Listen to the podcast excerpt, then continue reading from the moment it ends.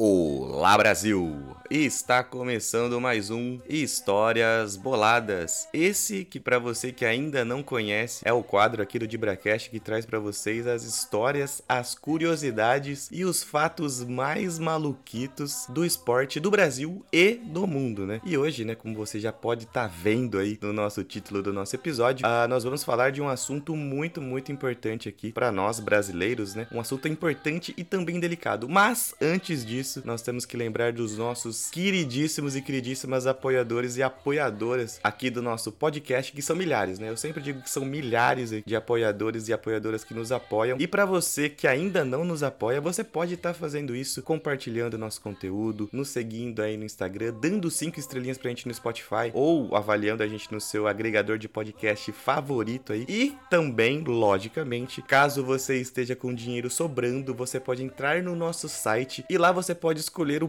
plano, né, que mais se encaixe no seu orçamento e também estar nos apoiando e ganhando recompensas, olha só, de acordo com quanto que você nos apoiar, tá bom? Lembrando que tudo isso, né, que do caminho pro nosso Pix, o caminho pro nosso PicPay, o caminho pro nosso site, tá tudo aqui na descrição do nosso episódio, tá bom? Então você pode estar tá clicando aí e nos mandando dinheiros, por favor, porque dinheiro é uma coisa muito bem-vinda, né, no mundo capitalista que a gente vive. E também não podemos esquecer do nosso queridíssimo, lindíssimo patrocinador, o Tuto Camisetas ele que tem camisetas de tudo que é time. Então, se você tá procurando aí a camiseta do time do seu coração pelo precinho e pela entrega mais rápida da história do Brasil, um pouquinho de exagero, talvez. Então, caso você queira aí camisetas de altíssima qualidade e a entrega num tempo recorde, chame tudo camisetas aí no Instagram que o mullet mais bonito de Curitiba, ele vai estar tá providenciando para você essa camiseta aí do seu time de coração ou, do time que você tem uma ligação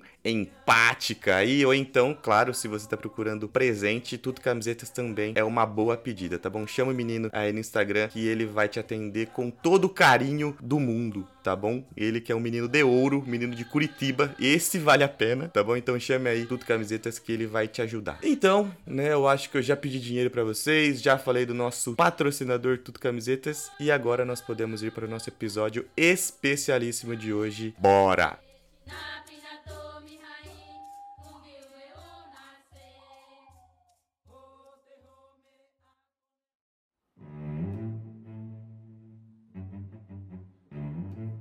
Bom, e hoje nós estamos aqui para falar deles, né, dos jogos dos povos indígenas que talvez você nunca tenha ouvido falar né? Não sei se por desinformação ou pelo bom e velho preconceito, né, que nós aqui brasileiros temos. É, isso é um fato, né, que nós temos um certo preconceito com os povos originários aqui do nosso país, mas não tem problema, tá? Hoje eu tô trazendo aqui para vocês esse assunto que eu achei importantíssimo, mas antes de mais nada, vocês têm que saber que as atividades físicas, elas sempre fizeram parte ali do, do dia a dia, né, da tribo, né, do dia a dia dos povos indígenas. Então, né, com o intuito de trazer um pouco dessa cultura, dessa tradição para para o homem branco, né, para fixar um pouco e até mesmo para acabar um pouco com o preconceito, né, do homem branco para com o indígena, começou a surgir essa ideia aí do, de, da criação, né, dos jogos dos povos indígenas. E esse papinho, né, ele começou em 1980, ali no, no finalzinho da, da ditadura militar no Brasil, porém ele só foi se concretizar em 1996, tá? Foi ali com a ajuda, né, com a iniciativa do Carlos e do Marcos da etnia Terena, né, e do Comitê Intertribal Memória e Ciência Indígena, isso se eu não me engano, deixa eu ver, eu marquei aqui, isso, é Comitê Comitê Intertribal Memória e Ciência Indígena, né? Por conta dessa iniciativa, né, do Marcos e do Carlos Terena, que inclusive o Carlos, ele veio a falecer de Covid agora em 2021. Então, um dos idealizadores aí dos Jogos dos Povos Indígenas, ele faleceu de Covid, infelizmente, em 2021. Mas graças, né, à iniciativa desse pessoal e também com a aprovação dele, tá? Porque quando esse projeto, né, ele foi aprovado,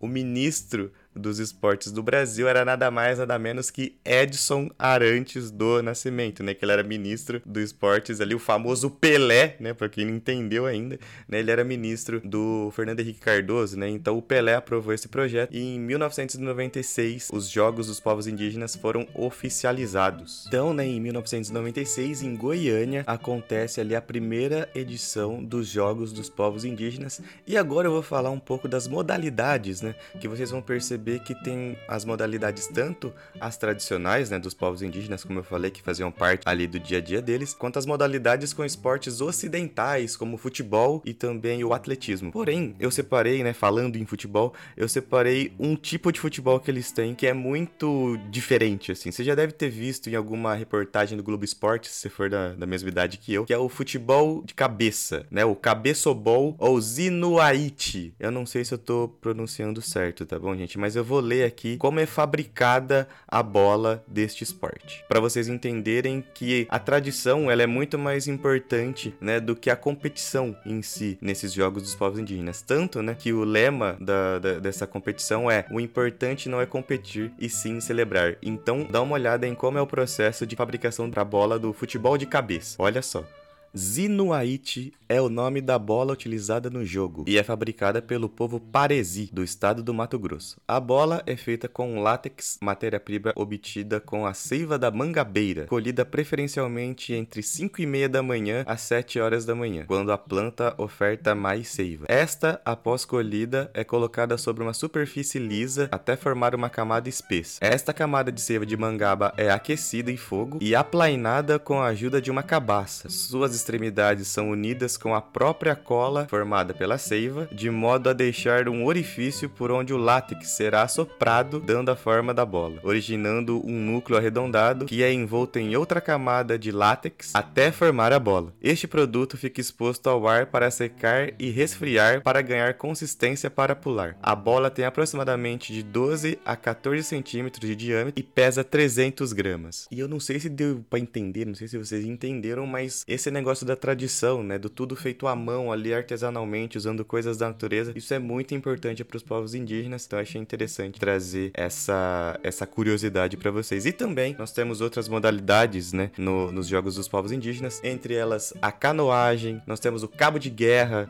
nós temos às vezes o voleibol também, nós temos. Nós temos a corrida com tora, né? Que talvez seja uma das mais tradicionais ali entre os jogos dos povos indígenas. É uma, deve ser a modalidade uma das mais é, curiosas, mais que chamam mais atenção, né? Que é o pessoal carregando uma tora de 100 quilos na, nas costas, né? Tipo um revezamento de bastão, só que uma tora de 100 quilos, né? E também nós temos uh, o Ruka Ruka, né? Não sei se é assim que se pronuncia, mas é como... É, é uma luta corporal, meio parecida ali com, com a capoeira. Temos os esportes tradicionais indígenas e também temos o atletismo, temos o arco e flecha, também é lógico que não podia ficar de fora. A natação também está presente ali nos jogos dos povos indígenas, mas como eu falei, gente, e agora vem mais uma curiosidade, até pelo, pelo nome, né? Que que não é Olimpíadas dos povos indígenas, né? São os jogos dos povos indígenas, justamente por conta disso, tá? Eles não seguem, eles não seguem uma regra padrão, né? As regras dos jogos dos povos indígenas, elas são muito, muito flexíveis, tá? Então, às vezes vai ter um, uma modalidade, às vezes não vai ter. Uh, tipo, uma regra pode mudar de um jogo pro outro. Às vezes uma, uma, uma etnia não participa de uma coisa, mas participa da outra. Então, eles não se prendem a esse negócio de regras, tá? Então, é por isso que se chama também jogos dos povos indígenas e não Olimpíadas dos povos indígenas. Uma outra coisa também que vocês precisam saber é que depois né, dessa edição de 1996 tivemos. Ah, e também nisso da, da periodicidade, né? É uma coisa que eu tava esquecendo de falar. Mas a primeira edição foi em 1996 e eram os Jogos Nacionais dos Povos Indígenas. A segunda edição foi em 1999 e dali para frente foi sucesso total, né? Então nós tivemos aí umas 12 é, edições dos Jogos Nacionais dos Povos Indígenas, mas em 2013, né? Depois de uma reunião ali das grandes lideranças ali dos povos indígenas, foi decidido a criação dos Jogos Internacionais dos povos indígenas, tá? E também porque não estava fazendo muito sentido chamar de Jogos Nacionais, né, como se fosse só do Brasil, porque o que acontece, né, as divisões de terras, né, no, no, no continente, né, elas foram criadas pelos europeus, né? Então os índios não veem muito sentido nesse negócio de barreiras e enfim, então você pode ter tribos Yanomamis no Brasil e também na Venezuela, tá? Então não vai fazer diferenciação se uma mora no Brasil e outra outra mora em outro país, tá? Eles são todos Yanomami. Você pode ter tribos guaranis ali no Rio de Janeiro e também pode ter tribo guarani lá na Argentina, no Chile, no Paraguai, no Uruguai. Então esse negócio de jogos nacionais não tava soando muito, não tava fazendo muito sentido, né? Então, a partir de 2013 foi definida que os Jogos Mundiais dos Povos Indígenas iriam acontecer. Mas só em 2015, de fato,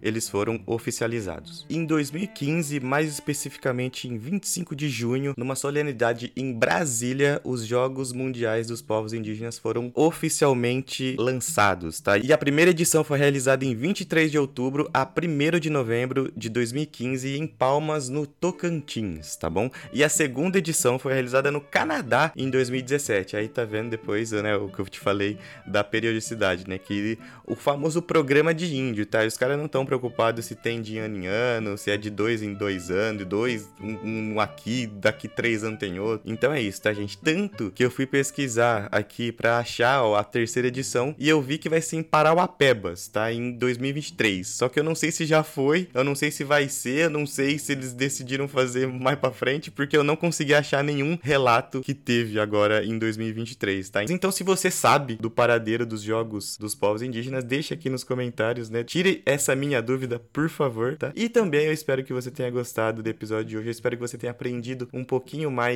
da cultura indígena. E assim, se você for uma pessoa que tem preconceito com essa galera, que fala que o indígena tem que viver lá no meio da tribo, que não contribui com nada com a sociedade brasileira, cara, você tá errado pra caramba, tá bom? Respeite os indígenas e vida longa aos jogos dos povos indígenas. Obrigado para você que acompanhou até o final. Compartilhe nosso conteúdo, siga o DibraCast, nos dê cinco estrelinhas lá no Spotify. E é isso, gente. Também nos apoie pelo PicPay, pelo Pix, tá? Nos bande dinheiros. E é isso. Espero que vocês tenham gostado do episódio de hoje. Um abraço e até a próxima. Tchau.